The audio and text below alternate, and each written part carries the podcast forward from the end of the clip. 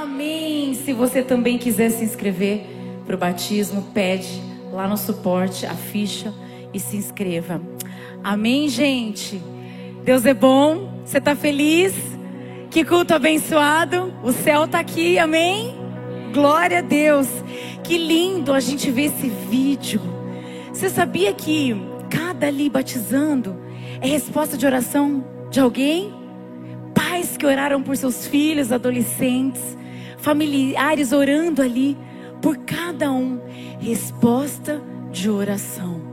Como é importante orarmos pelas pessoas. Como é importante não desistirmos de orar pelas pessoas. Jesus é o nosso exemplo, aquele que nós estamos comemorando hoje, que ele ressuscitou. Ele nos ensinou não apenas a oração do Pai Nosso, para quem a gente deve pedir, para quem a gente deve agradecer, entregar o rumo das nossas vidas, mas também a orarmos pelo próximo. João 17, 9, 21 diz assim: Eu rogo por eles. Quem eles Jesus está pedindo aqui? Os discípulos não estou rogando pelo mundo, mas por aqueles que me deste, pois são teus. Tudo que tenho é teu e tudo que tens é meu, e eu tenho sido glorificado por meio deles. Não ficarei mais no mundo, mas eles ainda estão no mundo. Eu vou para ti. Pai Santo, protege-os em teu nome, o nome que me deste para que sejam um, assim como somos um.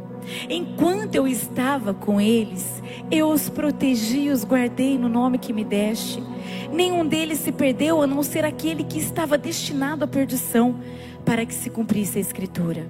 Agora vou para ti, mas digo essas coisas enquanto ainda estou no mundo, para que eles tenham a plenitude da minha alegria. Dei-lhes a tua palavra e o mundo os odiou, pois eles não são do mundo, como eu também não sou.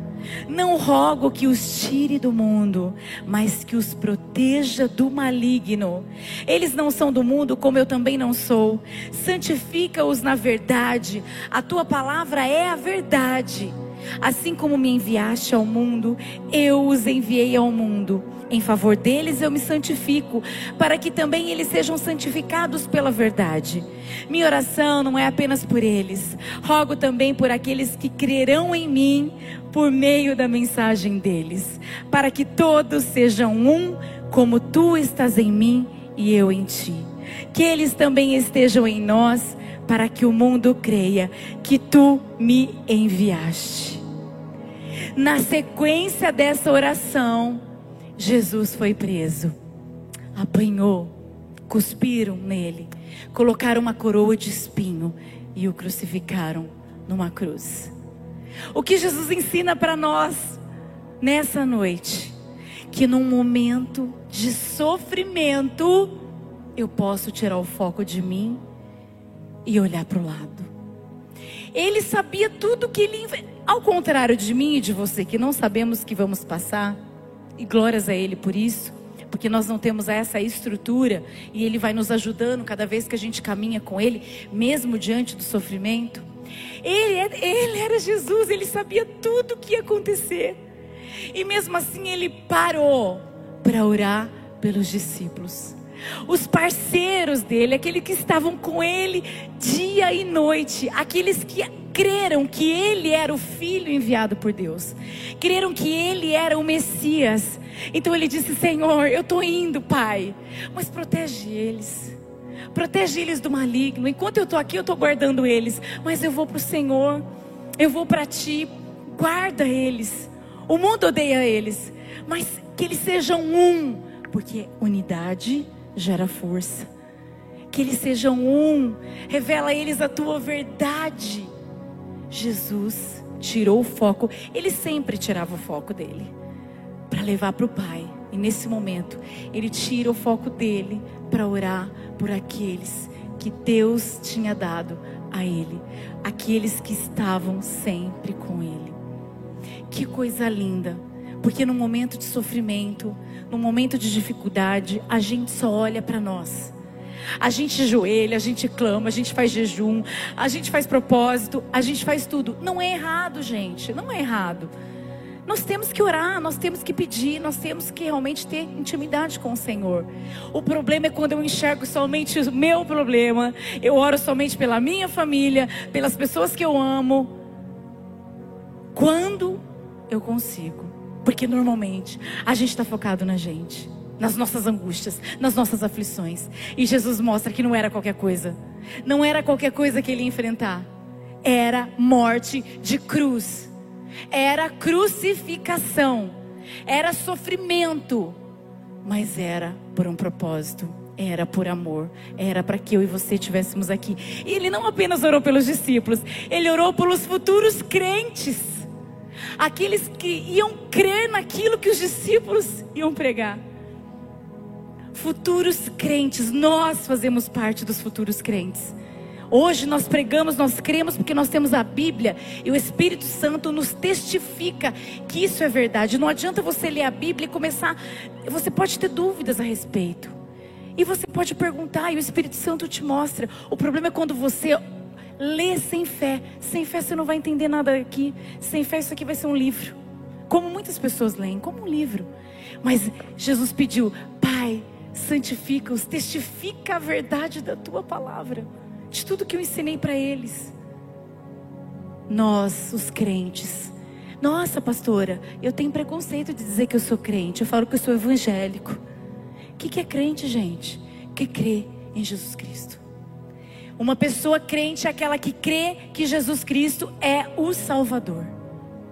Por isso a gente é crente, crente naquele que morreu na cruz e que nos deu vida, vida, vida e prometeu estar conosco até a consumação dos séculos. Então eu quero agora, agora já fazer esse exercício com você. Pensa agora em três nomes de pessoas improváveis. Pessoas, futuros crentes no Senhor. Pessoas que você chegou para você, que já conversou, que já desabafou. Pega só três agora. Depois você vai ter uma tarefa de casa. E nós vamos orar agora. Nós vamos orar por essas pessoas. Tira o foco de você agora. Interceda por essas pessoas agora. Amém? Feche seus olhos. Deus, obrigada. Obrigada porque o Senhor enviou seu filho para morrer em nosso lugar. Jesus, obrigada pelo teu sacrifício. Obrigada porque nós somos incapazes de te agradecer o tanto, o tanto que precisamos agradecer.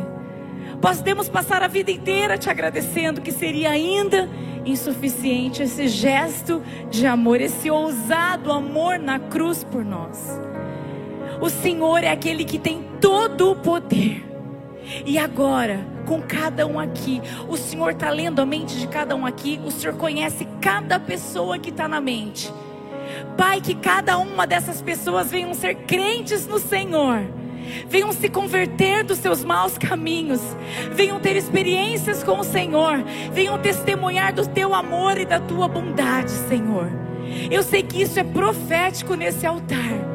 Que cada pessoa, Pai, te conheça de verdade, Jesus se revela para essas pessoas. Se revela, Jesus. Só o Senhor tem todo o poder. O que é impossível para nós é possível para o Senhor. Então que cada pessoa agora, de quem está assistindo agora, que também tem essas pessoas na mente, Senhor, que essas pessoas venham ser os futuros crentes. Testifica nelas a tua verdade. Espírito Santo, testifica neles a tua verdade, para que eles sejam seguidores do Senhor, para que eles falem do Senhor, para que eles testemunhem do Senhor e para que eles venham ter a vida transformada e venham exercer a missão que o Senhor já preparou para eles. Em teu nome eu já agradeço. Amém.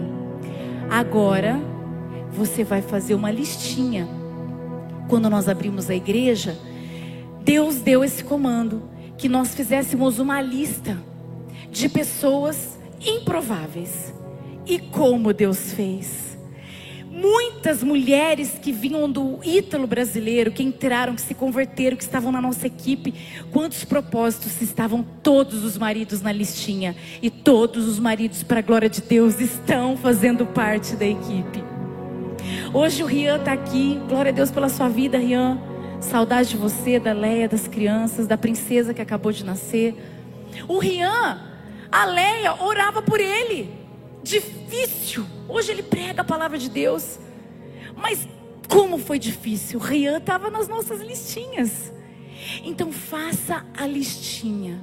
Se der, como o pastor falou pela manhã, se for um caderno, se, se der um caderno inteiro, glória a Deus que você vai fazer parte da conversão dessa pessoa. E durante esse mês inteiro, você vai orar por todas essas pessoas.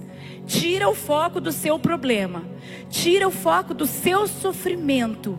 E assim como Jesus nos ensinou agora, ore pelas pessoas, ore pelos futuros crentes, que eles vão ter a vida transformada.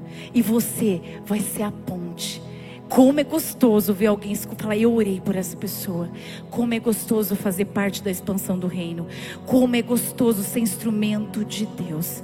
Que você viva essa alegria e que o Espírito Santo te incomode a você não esquecer e que te traga muitos nomes para que você também escreva um testemunho para o Senhor, contando do que Deus ainda vai fazer na sua vida e na vida dessas pessoas. Amém? Aplauda Ele. Glória a Deus.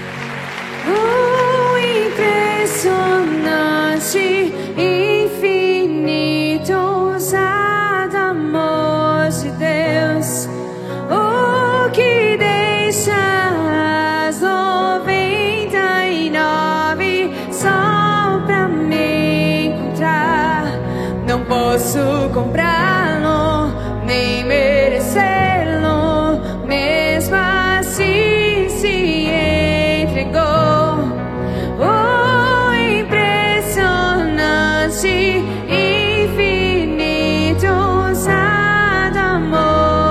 16.